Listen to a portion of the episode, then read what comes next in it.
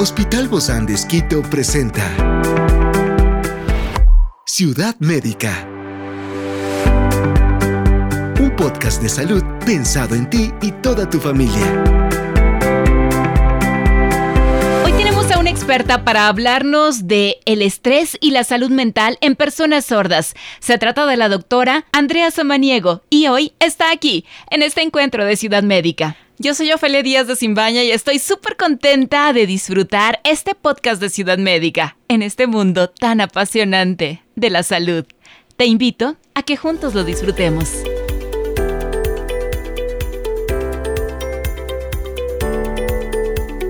La relación entre el estrés y la salud mental es un área de creciente interés y cuando se trata de personas sordas, esta dinámica presenta desafíos y consideraciones únicas. Hoy conoceremos más de este tema.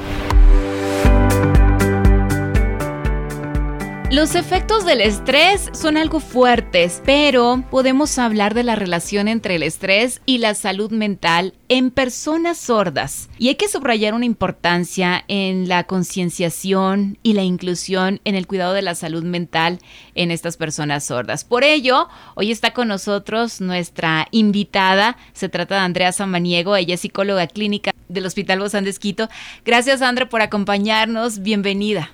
Gracias, Dofe. Gracias por esta invitación y qué bueno que se puedan abrir espacios justamente para hablar de ciertos temas que los tenemos un poco limitados, un poco escasos y que es importante que la gente pueda estar al tanto de Claro, porque no es la mayoría de la población, ¿no? Exactamente. No es tan común, sin embargo, hay fuentes de estrés en las personas sordas en su vida cotidiana y esta semana sí la hemos dedicado a hablar específicamente para enfocarnos en estas personas que sabemos que son un grupo vulnerable de nuestra sociedad. Exactamente, sí, sí, sí. Eh, dentro de lo que es investigaciones enfocados en lo que es la población sorda, eh, hay investigación muy, muy, muy poquita en función a lo que son trastornos emocionales, trastornos psiquiátricos que puede presentar esta población. Sin embargo, en la poca investigación que hay, sí se menciona que eh, si es elevado el porcentaje que puede presentar en función de trastornos emocionales las personas que tienen estas deficiencias sensoriales, todo lo que es, yo que sé, hipoacusia, sordera, que sí es importante manejar dejarlo ya desde esta parte emocional para ver cómo se puede dar un espacio inclusivo para estas personas en el cual puedan también manejar estas situaciones emocionales que obviamente van a afectar a la calidad de vida de la persona. Sí, uno teniendo todos los sentidos, ¿no? El estrés es un factor importante, imagínate sin tener uno de ellos uno de los sentidos más importantes. Que bien o mal, sí suele cuando se presenta la pérdida de alguna de, algún aspecto sensorial de la persona, sí hay como que esta capacidad de compensación, ¿sí? Pero tal vez eso no es comprendido dentro de la población en general, como tal vez las personas oyentes podemos también incluir a estas personas y poder hacer mucho más llevadero situaciones emocionales que puedan estar presentando estas personas justamente por esta tal vez dificultad en lo que es la comunicación. De manera efectiva, André, ¿cómo o cuáles son los posibles efectos del estrés crónico en la salud mental de estas personas sordas? Y hablamos desde que son niños o también adultos, porque hay adultos que repentinamente han perdido la audición. Sí, sí, sí, sí. Entonces, un poco dentro de lo que eh, hay en investigación, sí se sugiere que eh, pueden presentar todo lo que son fobias sociales, trastornos obsesivos compulsivos, sintomatología de trastorno de estrés postraumático, obviamente sintomatología depresiva, ansiosa, determinados también eh, trastornos en función a lo que es de la adaptación, del comportamiento, trastornos de personalidad, justamente por las características muy particulares que pueden tener las personas que tal vez nacieron con esta deficiencia sensorial o también que lo van adquiriendo a lo largo de su vida. O se va perdiendo, ¿no? También. Bueno, hay de todo, todo, todo sucede en esta vida y hay diferencias, obviamente de las experiencias de estrés en personas sordas que utilizan lenguaje de señas y aquellas obviamente que dependen de la lectura labial o de la comunicación oral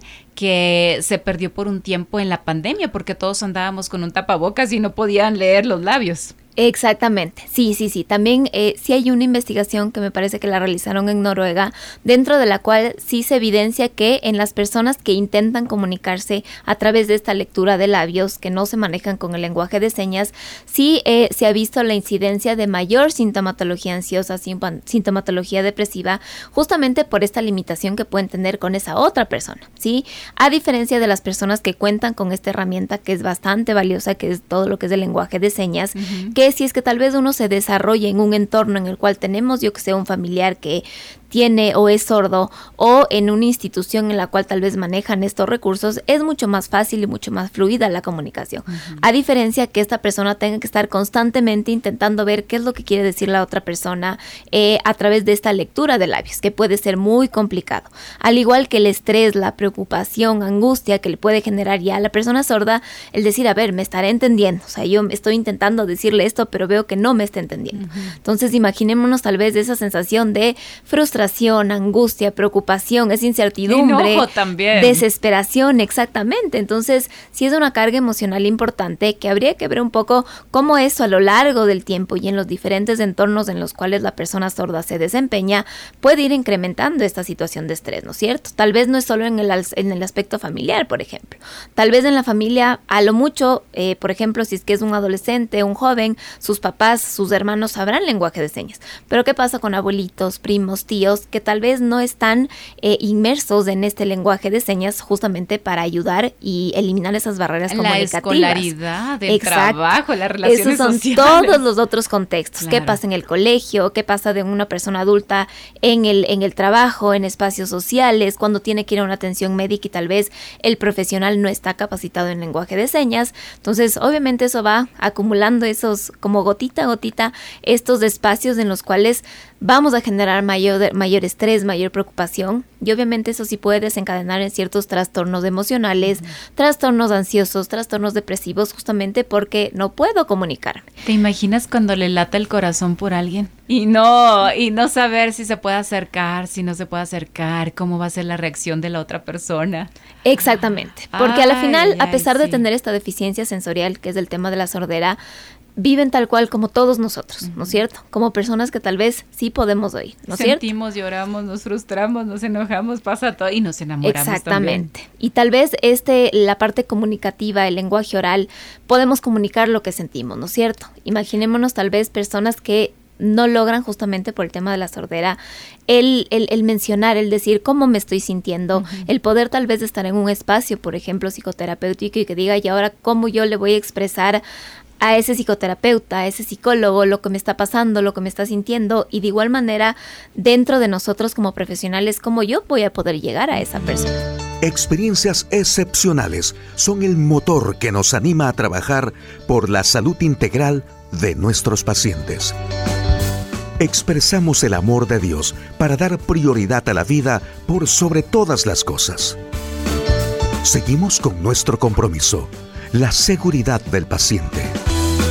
Hospital Bozán de a la gloria de Dios y al servicio del Ecuador. Claro, es todo un reto.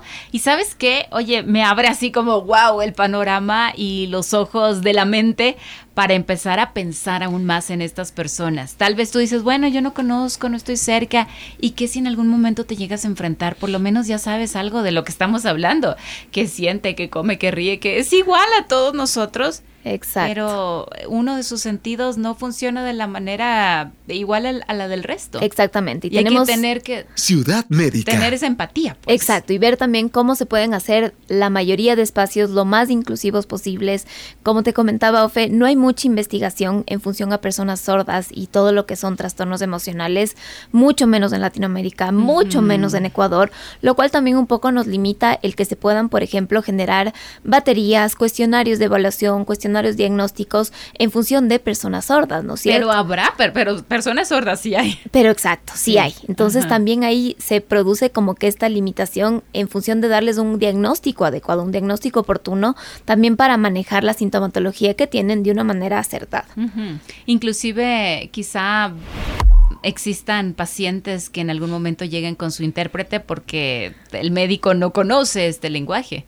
a, lo mejor sería una buena, una buena lección para que todos los médicos, no a nivel general, y no solo los médicos, todos aprendamos este lenguaje de señas, porque no sabemos en qué momento nos vamos a encontrar con alguien en una necesidad. Exactamente, que sería también una herramienta eh, que nos da ese recurso justamente para poder ayudar a alguien más y que también ese alguien más pueda poder conectarse con nosotros y poder solventar ciertas necesidades, dudas, preocupaciones que las pueden presentar también eh, esta población. Nunca a lo mejor habíamos pensado en que podía ser otra de nuestras experiencias el conocer este idioma de señas y aprenderlo para poder ayudar más a, una humanidad que también lo necesita. Exacto, exacto. Incluso desde edades tempranas, ya que es importante considerar que eh, una persona sorda, por ejemplo, si es que una persona desde el nacimiento es sorda, eh, cómo se va desarrollando desde edades tempranas en su vínculo, ¿no es cierto? A veces hay esas carencias de vínculo con los papás, mm. hay cierto aislamiento, hay cierta sobreprotección también que no nos permite construir esas herramientas adecuadas para yo manejar todo este eh, enfoque emocional que me permite solventar eh, problemas, resolución de conflictos, toma de decisiones, organizarme de manera adecuada justamente para que el aspecto emocional no se vea afectado. Y claro, creo que esto viene muy de la mano, André, no solamente con la sordera física, sino a veces la sordera del corazón. Sí, exactamente. Entonces, ¿hasta qué punto? Sordera. Sí, nosotros también podemos ampliar eh, el horizonte que tenemos cada uno en función de poder dar ese bienestar a otra persona. definitivamente. Ahora, hay muchos desafíos adicionales que pueden enfrentar las personas sordas en el acceso, por ejemplo, a la atención de salud o al apoyo psicológico. Sí, sí, sí, sí, totalmente. Como mencionabas antes del tema de un intérprete, por ejemplo. Pero hasta qué punto puede ser algo cómodo, puede ser algo adecuado el que una persona vaya a un espacio de psicoterapia, eh, psicología, psiquiatría, acompañado de alguien en el cual uno tiene que abrirse en aspectos que pueden doler mucho, ¿sí? En el cual uno va manejando, trabajando situaciones del, del pasado, situaciones que nos han generado un impacto, un golpe, un trauma, con una persona que tal vez no hay esa, esa afinidad, esa confianza. Entonces sí es importante también ver cómo dentro de los espacios de salud podemos eh, ampliarnos y poder brindar un servicio que también vaya acorde a la necesidad de cada persona, necesidad individual, personalizada de cada persona. Los desafíos se amplían.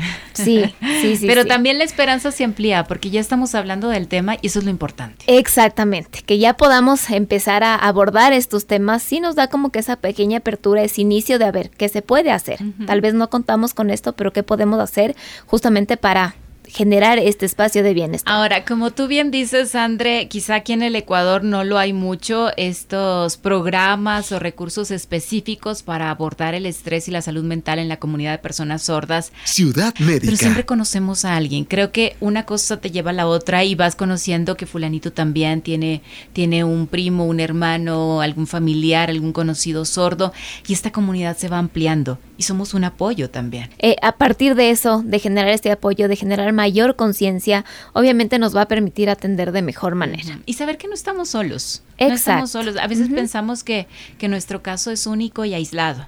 Pero cuando empezamos a escuchar, dices, oye, ahí en la radio mencionaron este tema, mencionaron, ¿será que hay alguna comunidad? Y empiezas a investigar, si no es aquí, es allá, y en algún momento vas a coincidir con alguien. Exacto. Y estas redes de apoyo, ya sea red de apoyo al interno de la familia, como estas redes de apoyo mucho más comunitarias, nos ayudan muchísimo también para ir generando este aprendizaje, ir construyendo también este aprendizaje en función de lo que le pasó a la otra persona, de las vivencias que tiene, de las experiencias qué hizo, qué no hizo, obviamente eso me retroalimenta de una manera enorme y me permite sobrellevar estas situaciones que sea que lo puedan estar viviendo a nivel familiar, a nivel yo que sé, de instituciones en, una empresa, de instituciones educativas, pero ver cómo podemos acompañar a esas personas. Yo creo que siempre va a haber esperanza. Y esto ya es un punto para empezar. Eso es importante. Sí, sí, sí, lo más importante. Muchísimas gracias, mi querida Andrea Samaniego, psicóloga clínica del Hospital Bozán de Esquito. Nos vemos muy pronto.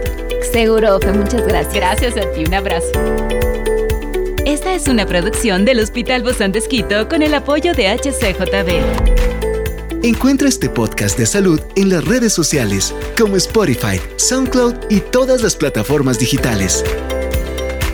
Gracias por acompañarnos en este capítulo de Ciudad Médica, un espacio para tu salud. Hasta la próxima.